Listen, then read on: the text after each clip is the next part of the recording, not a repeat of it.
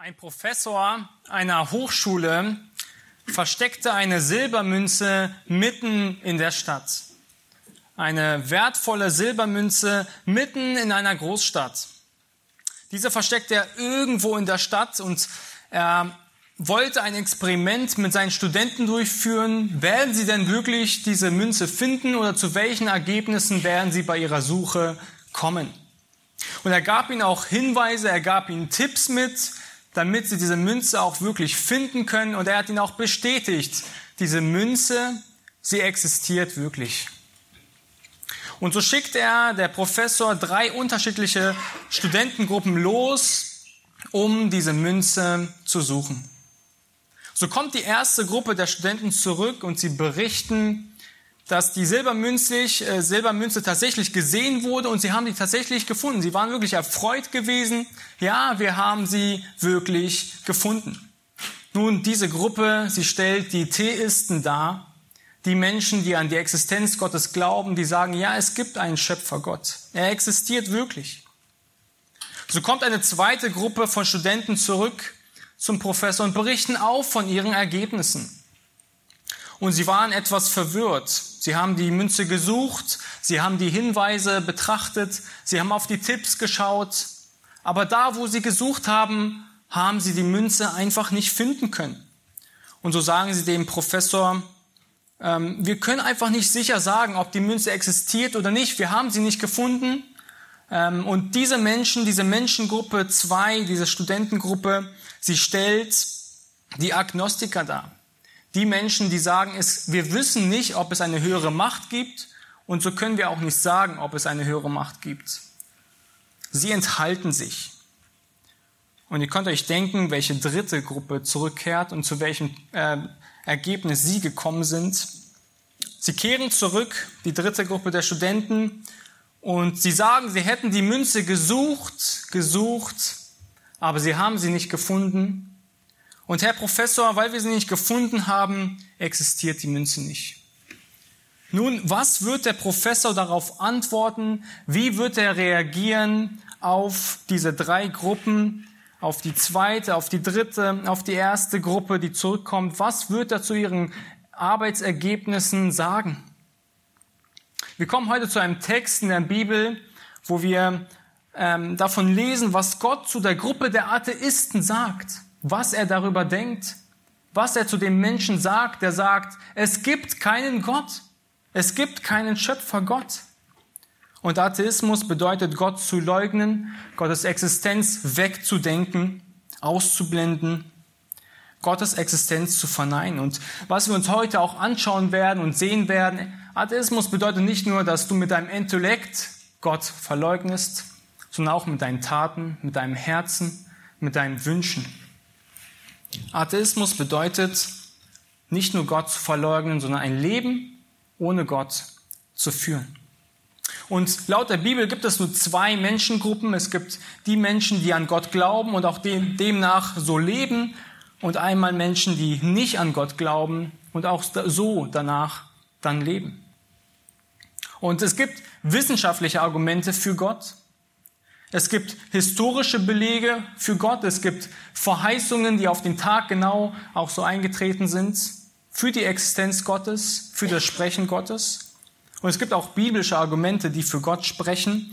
Aber das, was wir heute in dem Text sehen, in dem Psalm 53, dass, der, dass Gott und der David hier nicht beginnt, mit wissenschaftlichen Argumenten Gott zu belegen, mit historischen Belegen, sondern einfach nur mit dem Evangelium mit der Verdorbenheit des Menschen und dem, dass Gott diesen Menschen richten wird. Und so könnt ihr, lade ich euch dazu ein, den Psalm 53 mit mir gemeinsam aufzuschlagen. Der Psalm 53, ähm, er ist in dem Buch der Psalmen zu finden. Und das Buch der Psalmen allgemein, es ist ein Buch der Loblieder. Ja, Im Hebräischen ist das, heißt es auch Loblieder. Und ähm, diese, diese Art Kapitel, diese Psalmen, sie wurden als Gesangstext in der Gemeinde verwendet. Ähm, und jeder dieser Psalmen, wir haben 150 Psalmen in der Bibel, hat einen gewissen Fokus, hat eine gewisse Herausforderung, die angesprochen werden. Und wir können viel über Gottes Wirken, über Gottes Eigenschaften lernen. Und so auch heute hier in diesem Psalm 53. Wir lernen darüber, was Gott über den Atheisten oder ich sage auch einfach den Gottlosen, den Menschen ohne Gott denkt und was er dieser Person rät und wo, wovor er sie warnt. Dieser Psalm 53, er ist nahezu identisch zu dem Psalm 14. Es gibt nur einzelne, einzelne Details, die diese zwei Psalmen voneinander unterscheiden. Und wir können demnach auch einfach sehen, dass Gott das Thema dieses Psalmes 53 und des Psalmes 14 so wichtig ist, dass er sagt, wir lassen diese, dieses Thema zweimal in der Bibel ansprechen. Und sogar in Römer 3, ein Abschnitt, ähm, wo Paulus ebenfalls über die Verdorbenheit des Menschen spricht, da zitiert er aus dem Psalm 14 und dem Psalm 53. Der Titel der Predigt ist heute Gottes Worte an den Atheisten. Und mein Ziel ist, dir aufzuzeigen, dass du für, für die Rettung Gottes unzulänglich bist. Dass du verdorben bist und dass du vor einem heiligen und zornigen Gott stehst, vor dem du nicht bestehen kannst. Und dass du Rettung von Gott brauchst. Was der Psalm aber auch aufzeigt, ist wahre Erlösung und wahre Hoffnung in Christus. Wir finden in ihm wahre Ruhe und auch durch seinen Sohn Jesus Christus, der verheißen worden war und der gekommen ist. Und David, er sieht in diesem Psalm die totale Verdorbenheit des Menschen und er streckt sich aus nach Gottes Hoffnung, nach Gottes Rettung. Und lasst uns unsere Bibeln öffnen zum Psalm 53 und Gott sprechen lassen. Psalm 53. Dem Vorsänger nach Machalat ein Maskil von David. Der Narr spricht in seinem Herzen, es gibt keinen Gott. Sie handeln verderblich und begehen abscheulichen Frevel. Da ist keiner, der Gutes tut.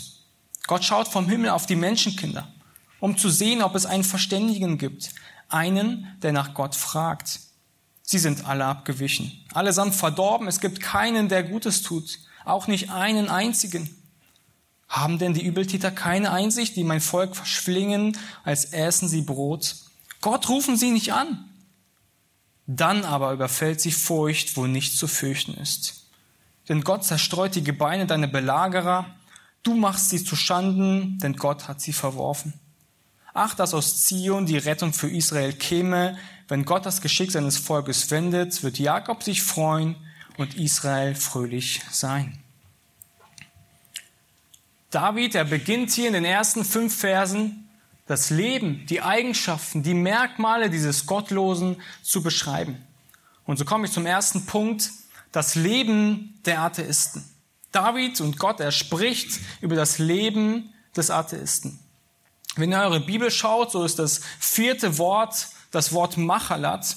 Und es gibt keine ganz genaue, eindeutige Übersetzung dieses Wortes. Wir können nur von einem Wortstamm zu einem Wortstamm zurückkommen. Und man sagt, dass dieses, der Wortstamm dieses Wortes krank sein oder Krankheit bedeutet. Und tatsächlich dieses, dieser Psalm und diese ersten fünf Verse, sie berichten uns von einer Krankheit, von einem Virus, von dem jeder Mensch von uns betroffen ist, von dem jeder Mensch von uns erkrankt ist, infiziert wurde. Es ist die schwerste Krankheit, die die gesamte Menschheit getroffen hat. Nicht nur 70, 80, 90 oder 100.000 Menschen, sondern jeder einzelne Mensch, der auf dieser Welt geboren wurde, er ist in diesem Virus infiziert. Die Verdorbenheit der Menschheit durch die Sünde. Das ist die wahre Krankheit dieser gesamten Menschheit. Es ist die Sünde. Es ist die innenwohnende Sünde, die wir vererbt bekommen, die jedem von uns steckt. Der Psalmist, er beginnt das Leben und die Natur des Atheisten zu beschreiben. Der Atheist oder Gottlose, er hat in seinem Herzen entschieden, es gibt keinen Gott. Diese Entscheidung hat er für sich selbst getroffen. Und ich möchte vorab definieren, was die Bibel zu Atheismus sagt, was Atheismus eigentlich bedeutet.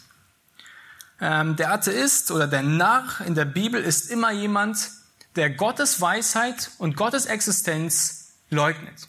Und Gottes Existenz und Gottes Weisheit zu leugnen, heißt auch, seine eigene Weisheit anzunehmen, ähm, die Weisheit von Menschen anzunehmen und demnach zu wandeln.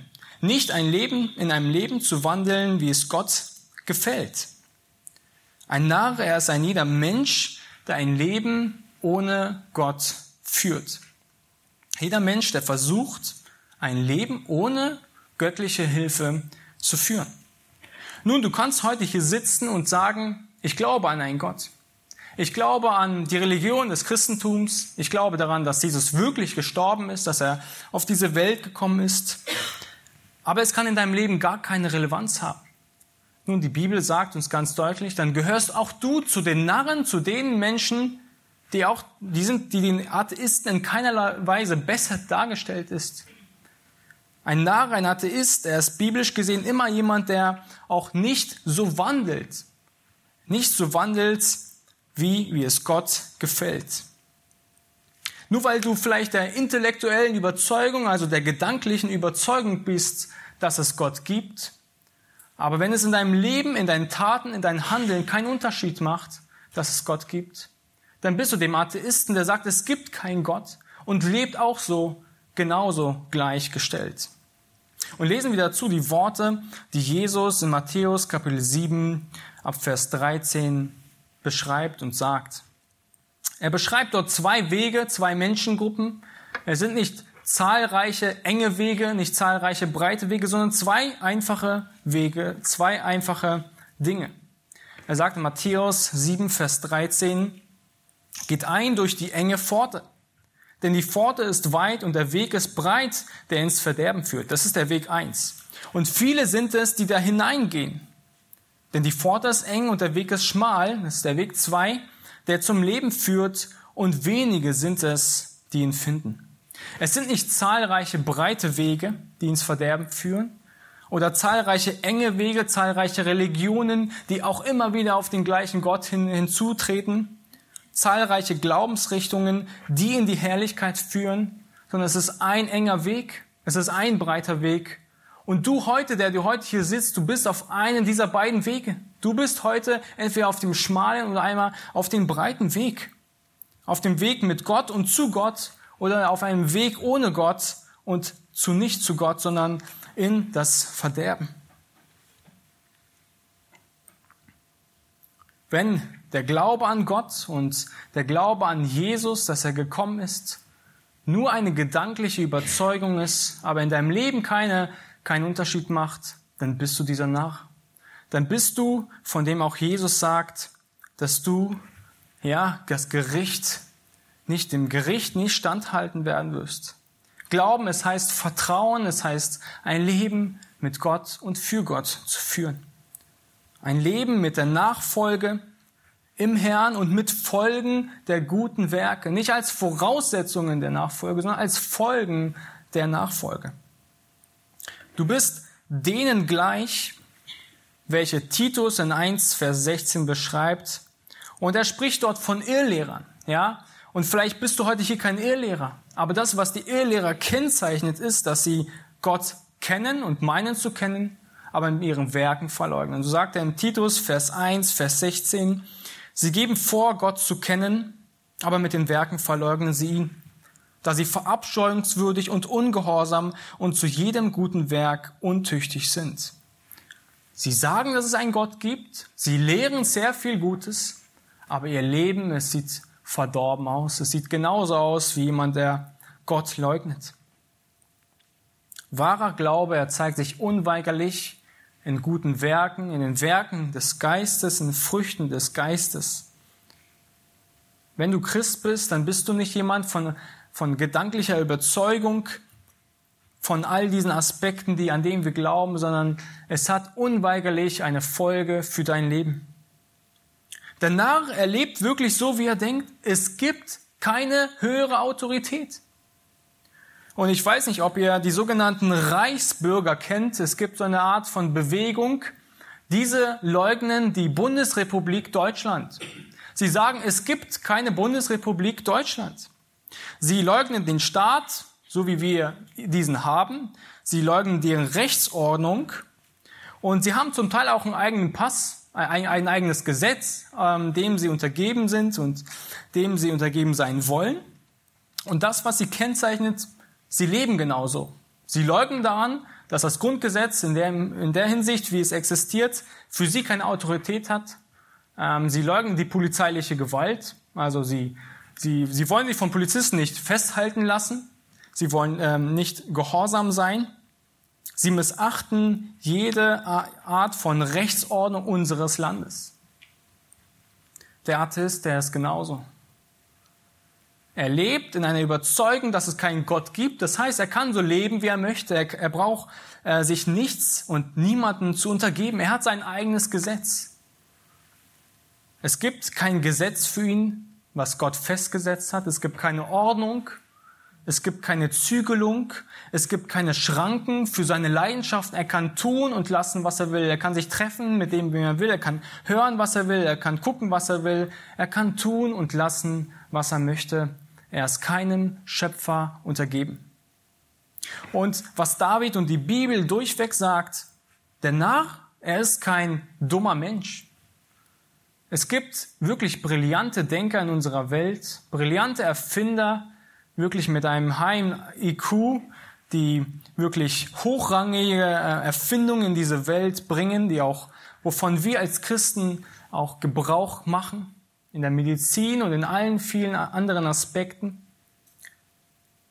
Aber der Narr, er ist ein Narr deshalb, weil die einzige Quelle allen Gutes verleugnet. Die Quelle allen Gutes und das ist Gott allein, weil er die wichtigste Frage dieses Lebens verneint und ablehnt.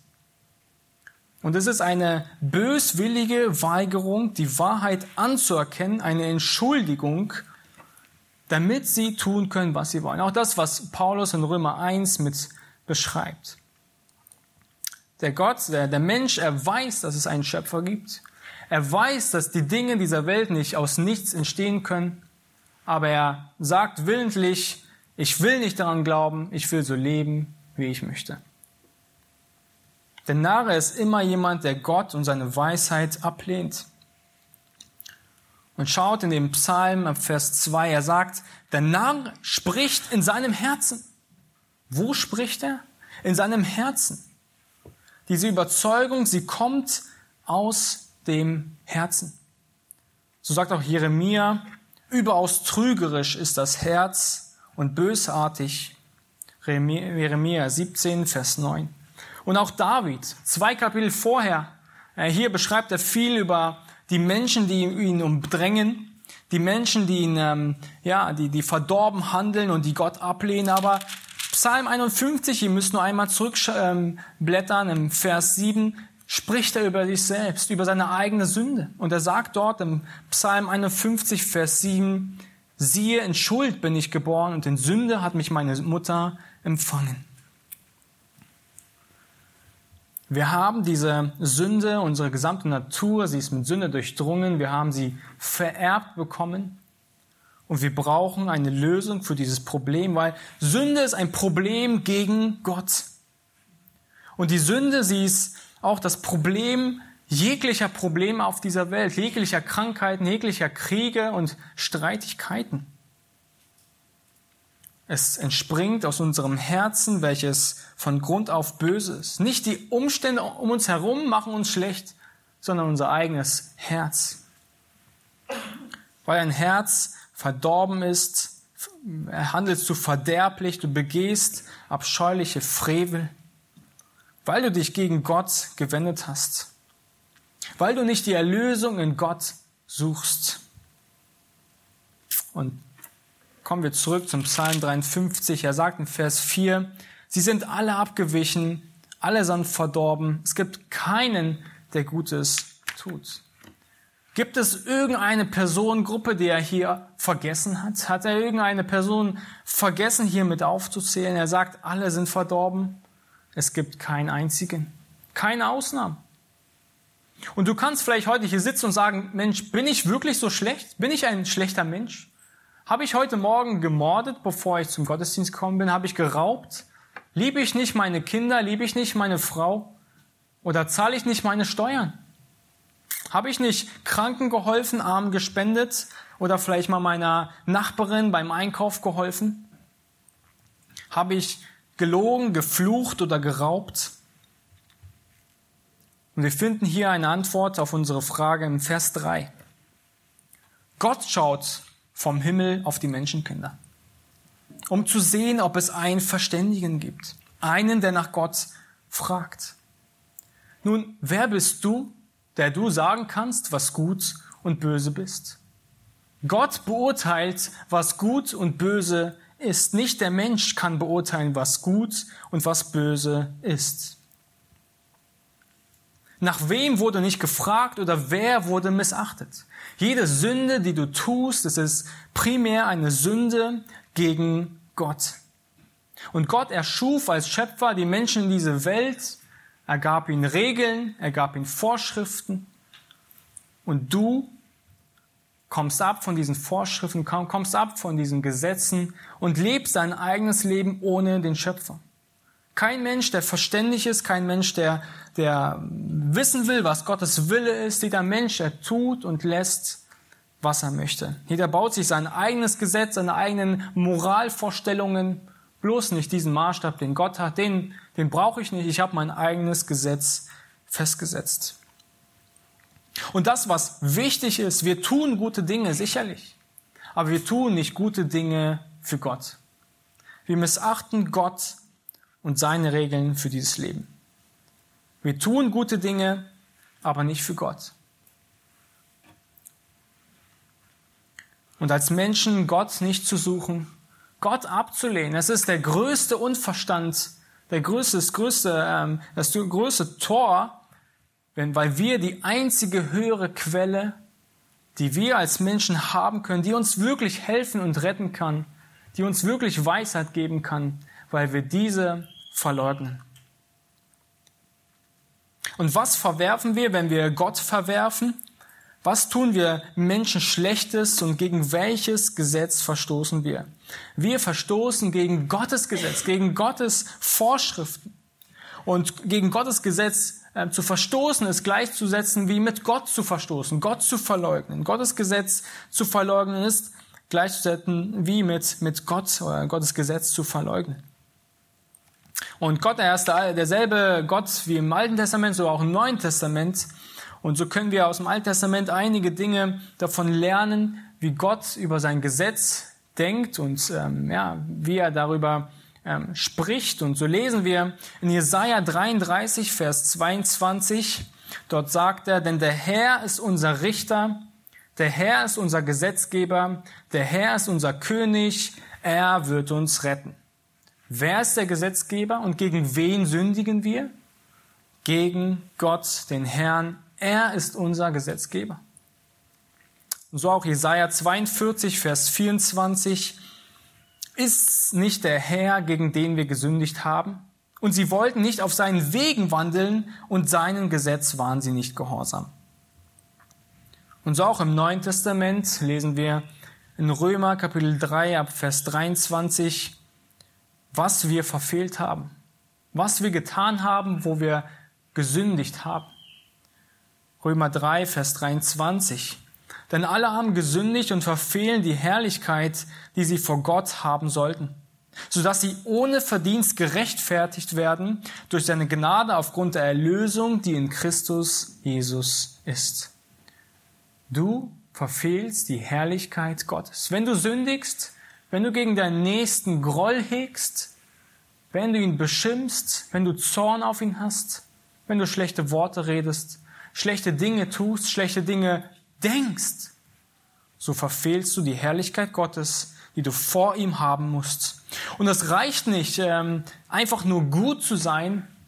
Gott fordert Vollkommenheit. Er kann keinen Menschen aufnehmen, der nur etwas Sünde in sich trägt. Er ist ein heiliger und gleich auch ein zorniger Gott, der Sünde nicht ausstehen kann. Er kann sie nicht begleichen, außer sie wird ausgeglichen mit Gerechtigkeit. Du wurdest als Mensch erschaffen, um Gott Ehre und Lob zu bringen mit all deinen Taten, mit deinem Reden, mit all deinem Denken. Und durch, durch deine sündige Natur, du verfehlst diese Zielscheibe von Tag zu Tag. Du kommst diesem Maßstab nicht ein bisschen näher. Gottes Maßstab ist vollkommene Sündlosigkeit, Gottes Ähnlichkeit mit all deinen Worten und Taten.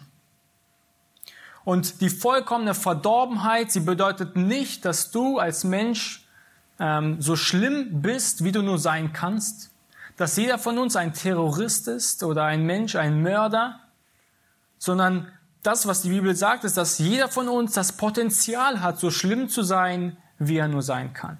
Du hast in dir diesen Keim, der dir die Kraft gibt, all die schlimmsten Dinge zu tun, die, die man sich nur vorstellen kann.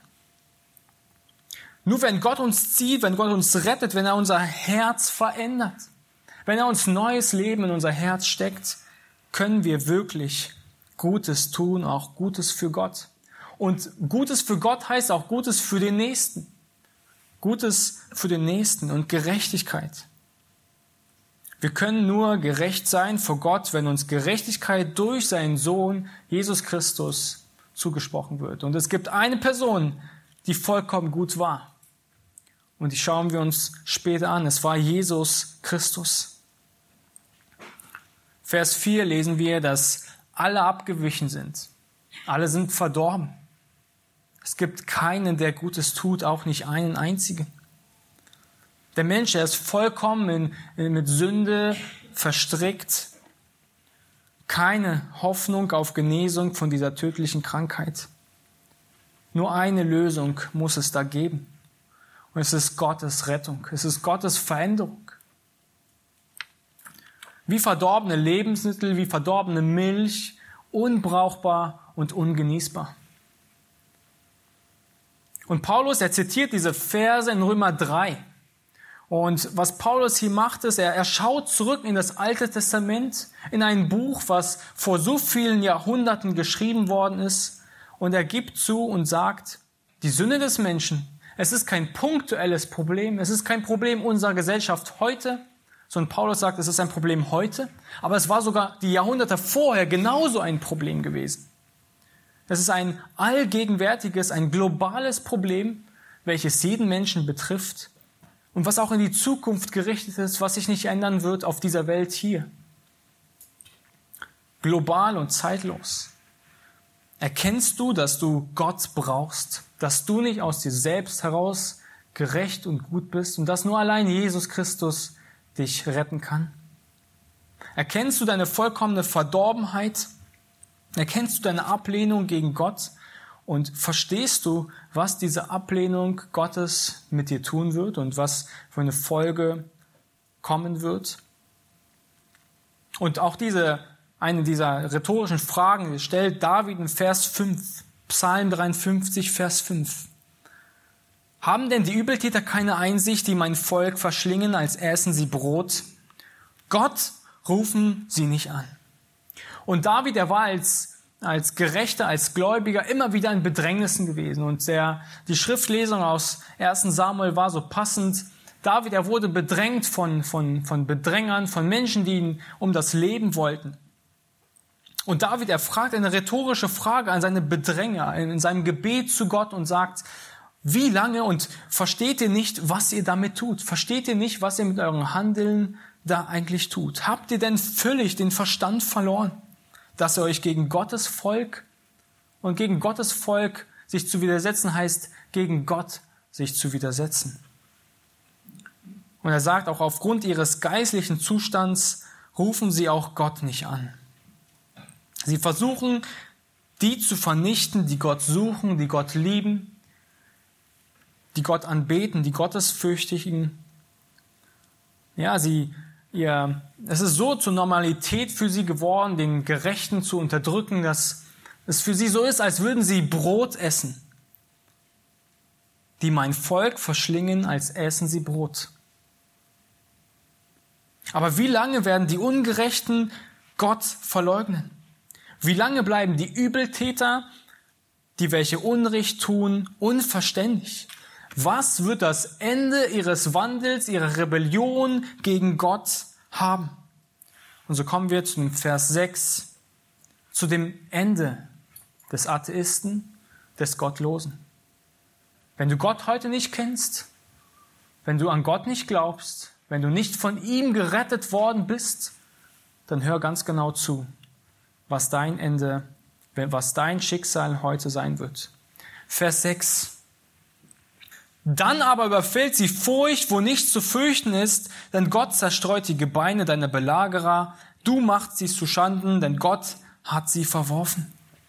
Und David, er kommt zu einer dramatischen Wendung in diesem Psalm, zu einem Umbruch in seiner Beschreibung des Atheisten und des Gottlosen. Eine starke Wendung. Wo Frieden und Sicherheit war, wo du dir sicher warst, es passiert nichts, mir geht's gut, ich fühle mich gut, ich habe alles, was ich brauche, da kommt der Überfall. Da werden die Feinde mit Angst und Zittern dastehen.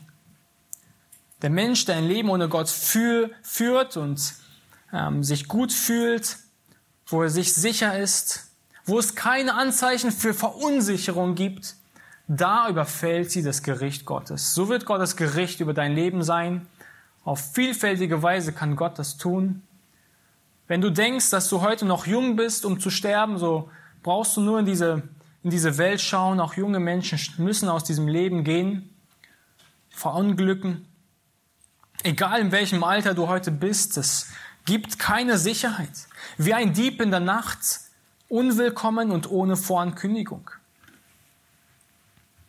Nun, am 1. September 1939, ein Datum, was einigen vielleicht geläufig ist, am 1. September 1939 um 4.45 Uhr eröffnete das Deutsche Reich den Krieg gegen Polen.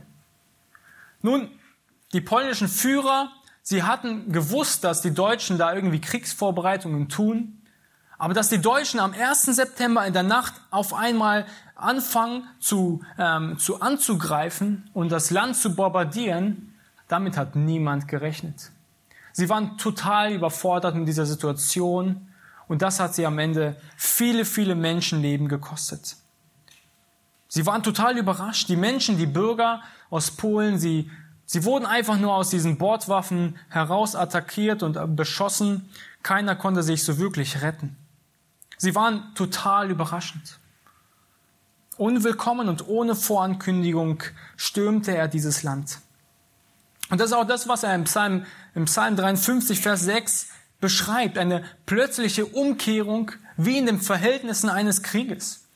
Und es kann auch anders sein, ähm, wie, wie, wie in der Geschichte des Volkes Israel, wo Gott ganz oft auf einmal das Geschick seines Volkes gewendet hat und wo sie eigentlich schon sicher verloren haben, da hat Gott ihm noch wirklich Geschick ähm, geschenkt und sie haben gegen die Feinde gewonnen.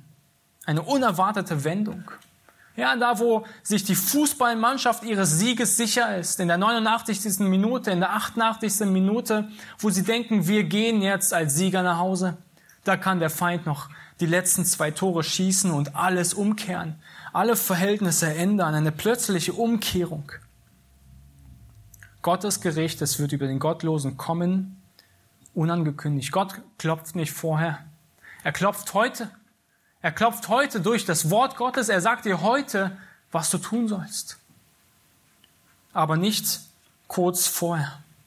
Gottes Gericht, es kommt unversehens.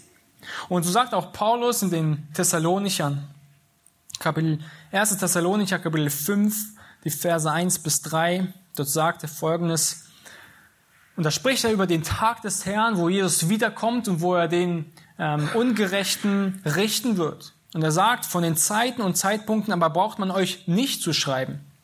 Denn ihr wisst ja genau, dass der Tag des Herrn so kommen wird wie ein Dieb in der Nacht.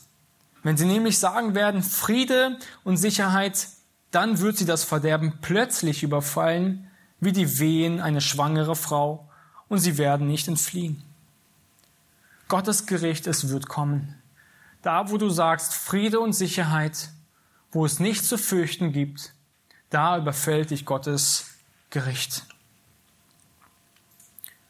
Und was David hier deutlich macht, ist, die Menschen, sie können uns ähm, an den Hals kommen, sie kann, können uns an den Leib etwas antun, sie können uns Angst einjagen, Aber Gott ist es, der ist derjenige, der Leib und Seele in der Hölle verderben kann.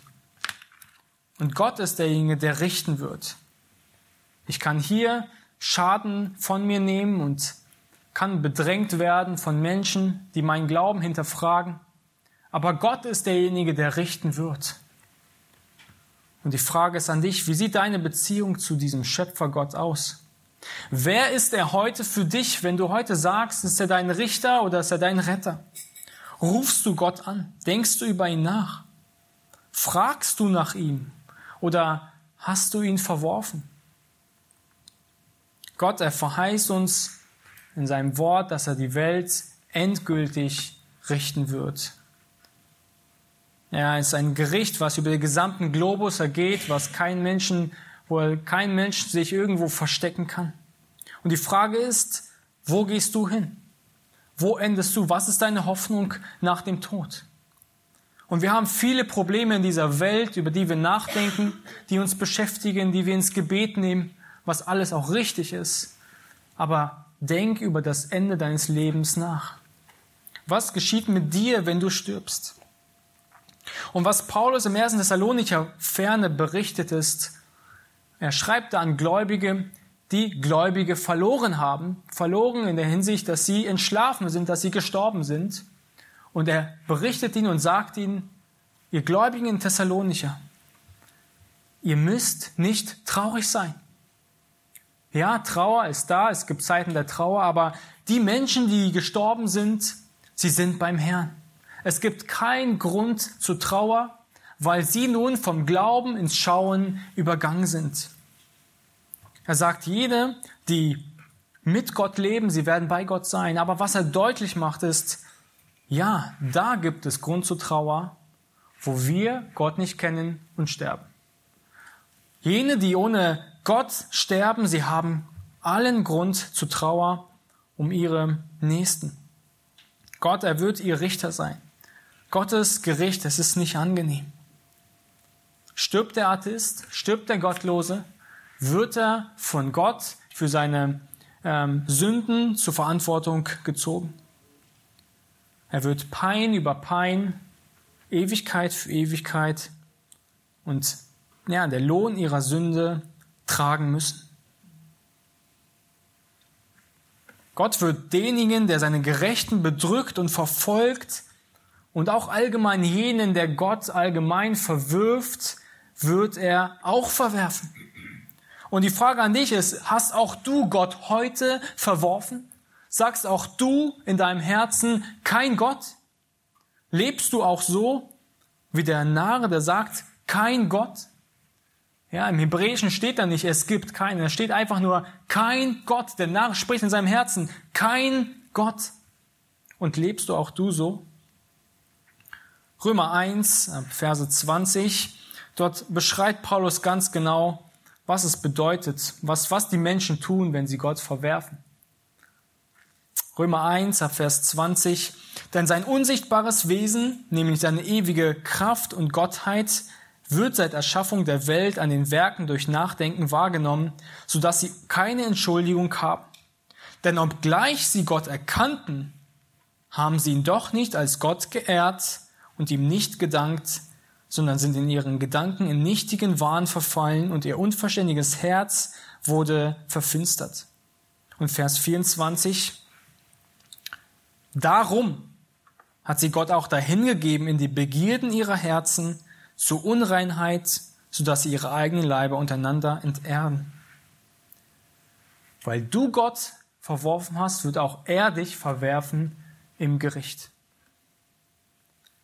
Nun, keiner von uns erzweifelt an dem Stuhlmacher eines Stuhls, an dem, an dem Autobauer unseres Autos, an dem Hausbauer unseres Hauses, an jeder einzelnen Wertgegenstand, in jedem einzelnen ähm, ähm, ja, Teil, was wir besitzen. Aber an den Schöpfer dieser Welt wird gezweifelt und es ist zur Normalität geworden, und auch, es haben viele Leute akzeptiert, ja, aber die Welt mit all ihrer Schönheit, mit all ihrem, mit all ihrer Komplexität, sie hat keinen Schöpfer. Das ist Zufall. aus dem Nichts. Und es war da. Vielleicht bisschen Zeit und nichts und es kommt etwas ähm, hervor. Das ist das, wie, wie Menschen äh, kreativ wurden und viele, viele Seiten verfasst haben, um das auch noch zu belegen.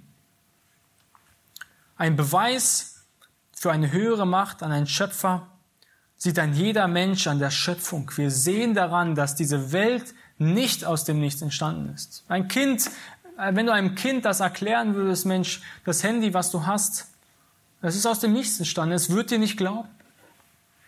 Aber wir, wir, die Welt, sie, sie macht uns weiß, ja, aber die Welt, sie ist aus dem Nichts erschaffen. An dem Weihnachtsmann, es zweifelt keiner, es versucht keiner zu belegen, dass es den Weihnachtsmann wirklich gibt. Und weißt du wieso? Weil es keinen Unterschied macht, wer die Geschenke schenkt.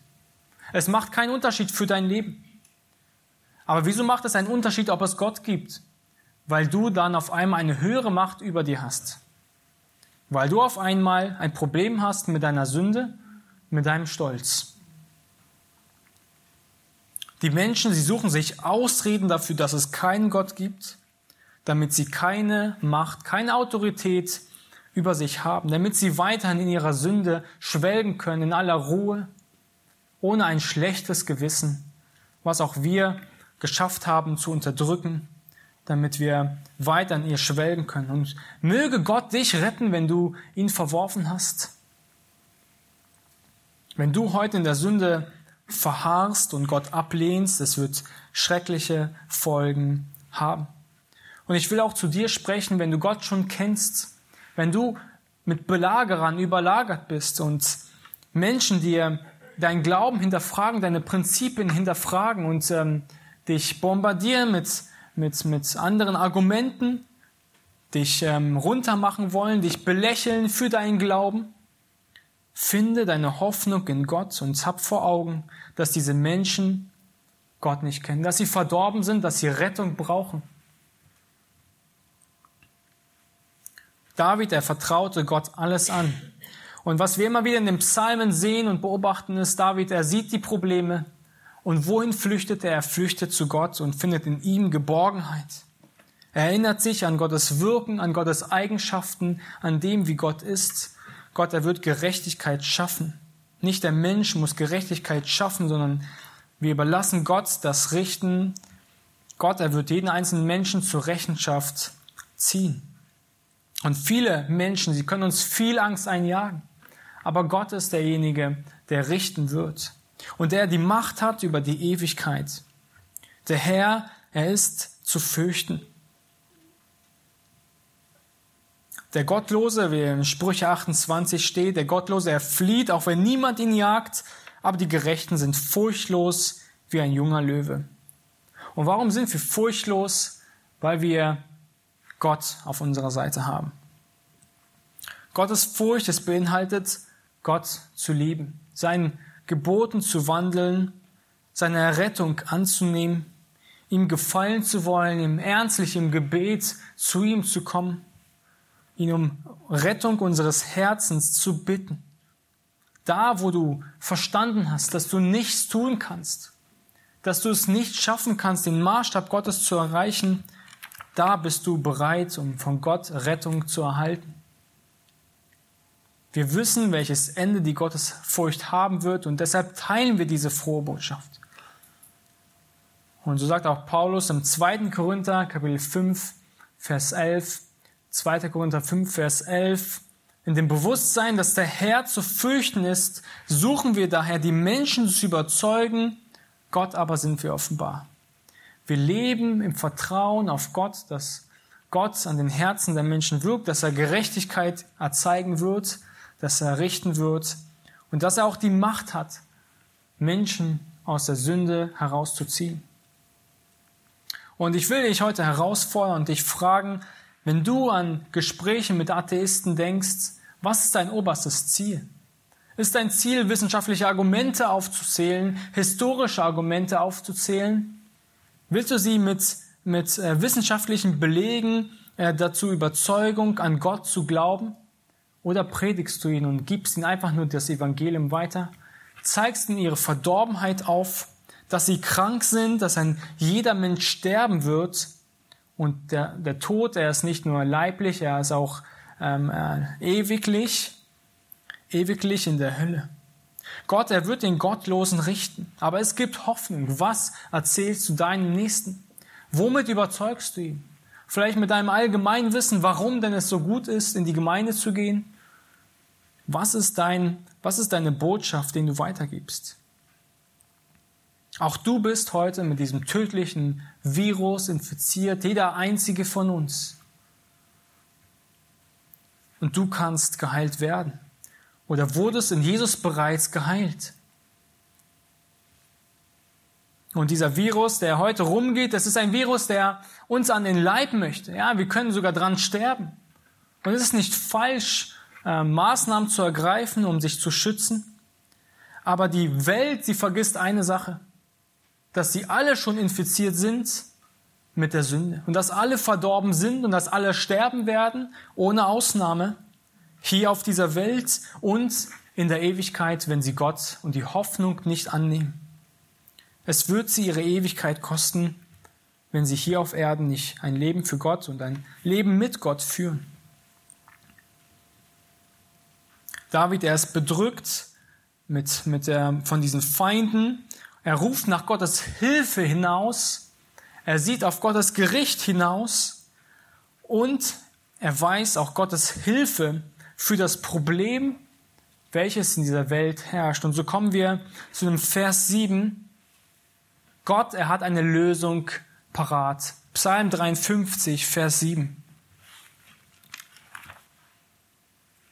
Ach, dass aus Zion die Rettung für Israel käme. Wenn Gott das Geschick seines Volkes wendet, wird Jakob sich freuen und Israel fröhlich sein. David in all seiner Bedrängnis, er schaut hin und hat seine Hoffnung hin auf Gott. Und auch das, was wir immer wieder in den Psalmen lesen, wer ist meine Zuflucht? Wer ist meine feste Burg? Es ist es, bist du Gott. Er streckt sich nach den einen hinaus, der ihm wirklich Rettung und Hilfe geben kann. Er ruft seinen Namen an, der ihm wirklich helfen kann, indem er Hoffnung sieht und er erinnert sich daran, was Gott in seinem Wort sagt. Er streckt sich nach dem aus und er lebt ein Leben mit Gott. Und seine Rettung ist seine Hoffnung. Und so ist der dritte Punkt die Hoffnung für Atheisten. Die Hoffnung für einen jeden Gottlosen. Gott er verheißt uns Hoffnung, er verheißt uns Rettung durch seinen Sohn Jesus Christus. David erinnert sich immer wieder daran, dass Gott in seinem Wort wirklich verheißt, dass ein Retter auf diese Welt kommen wird. Dieser wird Rettung schaffen, dieser wird Gerechtigkeit erfüllen und diese Gerechtigkeit jedem Einzelnen heute hier anbieten. David ersteckt sich nach den, in seinen, all seinen Schwierigkeiten, seinen Fragen nach Gott aus. Er verlässt sich nicht auf Menschen, die ihm nicht helfen können, sondern nach Gott. Und der Gerechte, er sehnt sich nach nichts Sehnlicherem als nach, nach Gottes Kommen, nach, nach Gottes Gerechtigkeit, nach der endgültigen Erlösung von der Welt hier. Es gibt eine Erlösung, eine, ein Mittel für diesen Virus, in dem wir verstrickt sind. Gott hat uns eine Lösung bereitet durch seinen Sohn Jesus Christus. Und die Frage an dich, trägst du diese Hoffnung weiter, wenn du Gott kennst? Schaust du zu ihm, wenn du Schwierigkeiten hast? Fragst du nach Gott, wenn du Fragen hast? Oder fragst du nach, naja, bei Männern Gottes, bei, bei Menschen, die in, nach, nach Gottes Willen wandeln um Rat. Paulus, er war von der Liebe Christi gedrängt und er wollte dieses, diese Botschaft weitergeben, dass wir Hoffnung in allen Lebenslagen und besonders für unser größtes Problem in Gott finden. Lasst uns, wenn wir Gott kennen, immer wieder von, von diesem Evangelium erzählen. Es ist immer wieder die gleiche Botschaft. Der Mensch ist verdorben, er wird gerichtet und Gott ergibt uns Hoffnung durch die Rettung. Der Mensch, ist hoffnungslos verloren. Alle seine Überlegungen, seine Argumente, sie werden ihn um das Leben kosten. Und wenn du heute daran denkst, wie Gott dich gerettet hat, waren es wissenschaftliche Argumente, waren es äh, Belege gewesen oder war es einfach nur das Evangelium? Es war, wo du Gott dein verdorbenes Herz ausgeschüttet hast und er die Rettung angeboten hat? Christus ist die Lösung für unser Problem mit der Sünde. Und Gott, er kann uns verändern. Und ohne Gottes Eingreifen, ohne Gottes Gnade können wir nicht gerettet werden. Wir müssen uns ausstrecken nach Gott. Wir müssen diese Kraft und diese Hoffnung in Gott suchen. Wir müssen ihn um Vergebung bitten für unsere Sünden. Wir wissen immer wieder, dass das Alte Testament auf Jesus hinausschaut und dass dieser verheißene Messias kommen werden wird. Und er kam auch wirklich.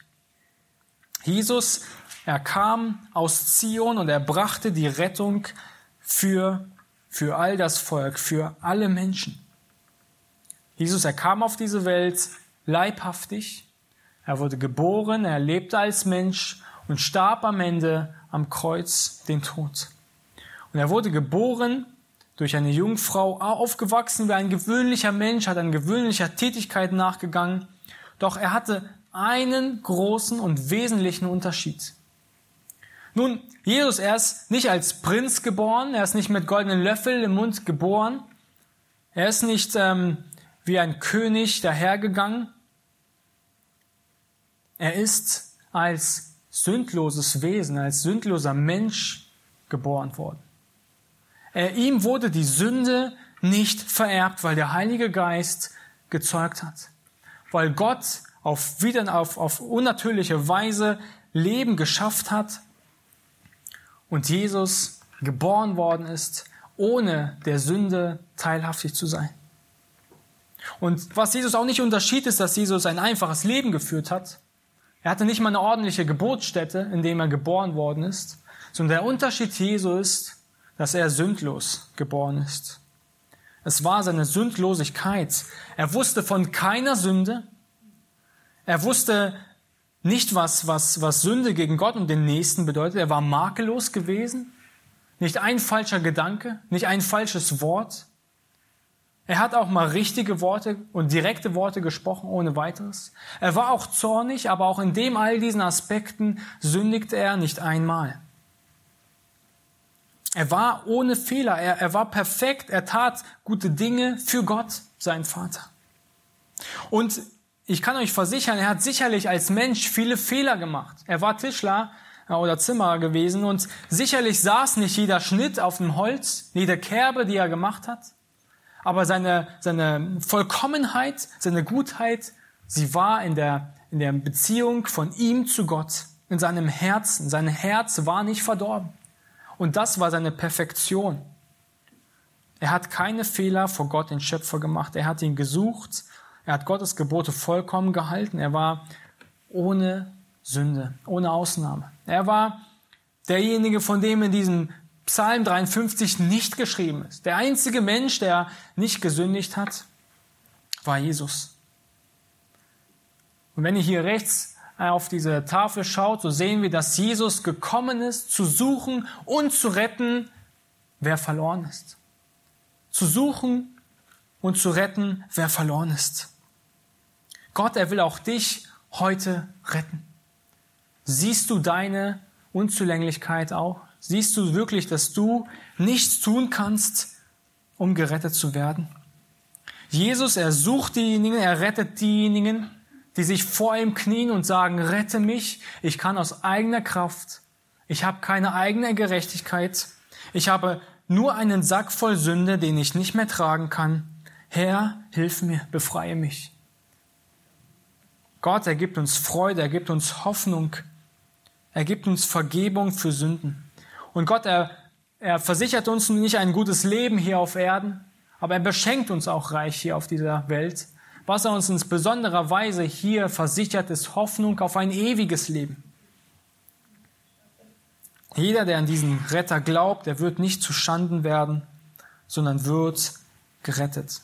Nun, wie können wir Gott anrufen? Wie können wir zu ihm kommen? Gott will, dass wir, will nicht, dass wir einfach nur gute Taten tun und dadurch gerecht sind. Das ist nicht der Weg, den Gott uns zeigt. Gott will nicht, dass wir eine eigene Gerechtigkeit aufbauen, weil wir keine eigene Gerechtigkeit aufbauen können.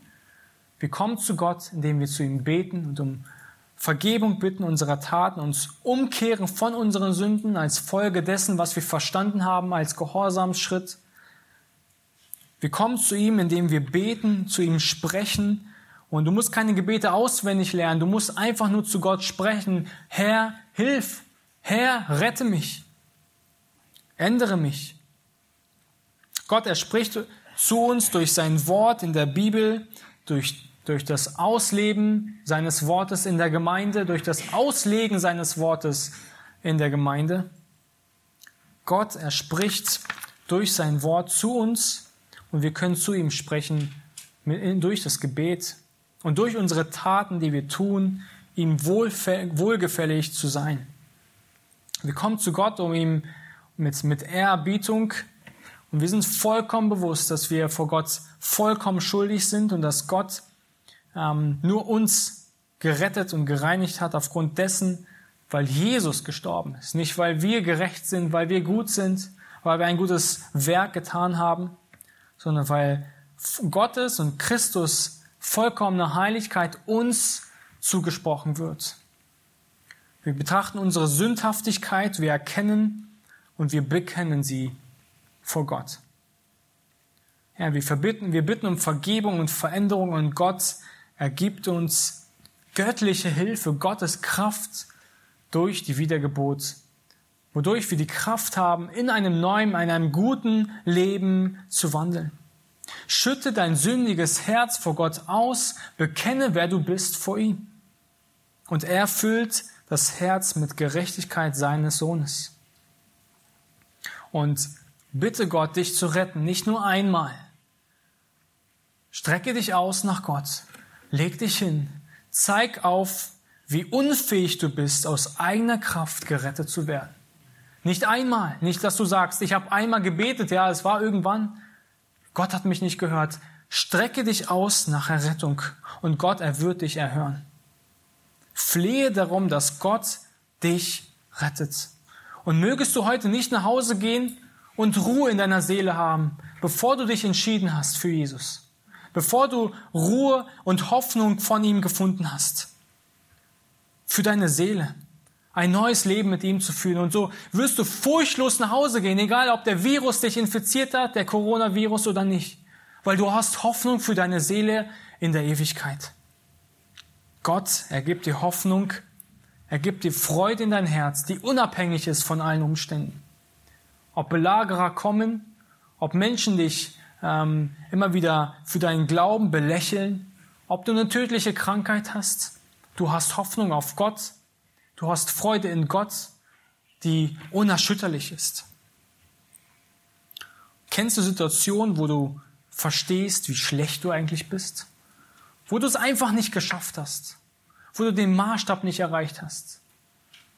Es können menschliche Dinge sein, wo du erkennst, Mensch, du warst einfach schlecht. Genauso schlecht musst du dich vor Gott fühlen und vor seinem Gesetz und in Bezug auf die Sünde, die gegen Gott gerichtet ist. Und dann bist du bereit, Gott, von Gott gerettet zu werden. Tue Buße und suche in Gott, in Jesus die Errettung.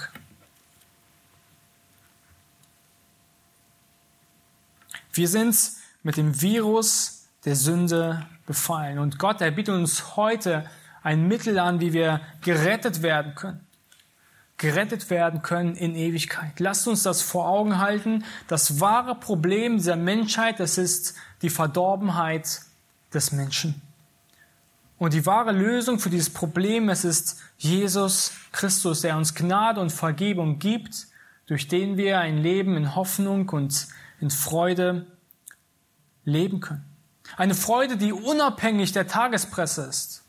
Egal was kommen mag, Jesus hat Dinge vorausgesagt. Es wird nicht einfach. Es werden Dinge kommen. Aber wir sind's. Wir gehören ihm und wir werden bei ihm sein, egal wie es uns hier gehen wird. Und ich möchte mit einigen wenigen Versen aus dem ähm, Buch Jesaja schließen. Wir haben uns viel angeschaut darüber, was der Mensch ist. wie David den Menschen beschreibt, wie verdorben er ist vor Gott. Und ich möchte mit Versen schließen, wie der Retter, unser Retter Herr Jesus Christus beschrieben worden ist. Gott, wie spricht Gott über unseren Retter? Wie spricht er über sich selbst? Jesaja Kapitel 53, die Verse 1 bis 6. Jesaja Kapitel 53. Was sagt er über Jesus? Wer hat unserer Verkündigung geglaubt und der Arm des Herrn, wem ist er geoffenbart worden?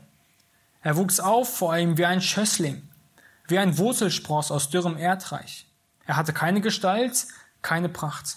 Wir sahen ihn, aber sein Anblick gefiel uns nicht. Verachtet war er und verlassen von den Menschen, ein Mann, der Schmerzen und mit Leiden vertraut, wie einer, vor dem man das Angesicht verbirgt, so verachtet war er und wir achteten ihn nicht. Für wahr, er hat unsere Krankheit getragen und unsere Schmerzen auf sich geladen, wir aber hielten ihn für bestraft, von Gott geschlagen und niedergebeugt. Doch er wurde um unserer Übertretungen willen durchbohrt, wegen unserer Missetaten zerschlagen. Die Strafe lag auf ihm, damit wir Frieden hätten, und durch seine Wunden sind wir geheilt worden. Wir alle gingen die Irre wie Schafe. Jeder wandte sich auf seinen Weg, aber der Herr warf unser aller Schuld auf ihn. Und Isaiah kommt zwei Kapitel später, er ruft auf, er ruft das Volk auf, auf diese Rettung zu reagieren, die Jesus bewirkt hat. Und so Jesaja Kapitel 55, Vers 6, dort sagt er Folgendes. Sucht den Herrn, solange er zu finden ist, ruft ihn an, während er nahe ist. Der Gottlose verlasse seinen Weg und der Übeltäter seine Gedanken und er kehre um zu dem Herrn, so wird er sich über ihn erbarmen und zu unserem Gott, denn bei ihm ist viel Vergebung. Ich möchte dich eindrücklich warnen, weil Gott dich eindrücklich warnt in seinem Wort. Heute, heute ist der Tag des Heils, nicht morgen. Morgen ist der Tag des Teufels, heute ist der Tag Gottes. Da, wo wir anfangen, Sachen zu verschieben, da fangen wir an zu sagen, Friede und Sicherheit. Gott sagt, heute müssen wir uns bekehren, heute müssen wir uns zu ihm wenden. Und mögest du keine Ruhe in deinem Herzen haben, bis du Ruhe hast durch Jesus Christus. So lasst uns gemeinsam aufstehen und unseren Retter anbeten.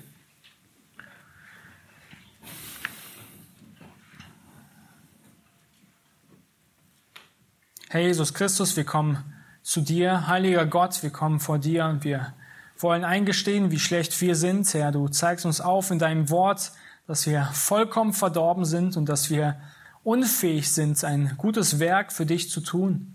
Mit all unseren Gedanken und Taten, Herr, verleugnen wir dich. Wir ja, übertreten deine Gebote tagtäglich und du allein kannst uns vergeben, kannst diese Sünde tilgen so wollen wir dich bitten darum, dass du uns hilfst, immer wieder zu dir zu flehen, dich um Vergebung zu bitten. Herr, warne jeden Einzelnen hier in diesem Raum, der dich noch nicht erkannt hat, dass er dich erkennt und dass er Rettung bei dir findet. Warne ihn, warne seine Seele.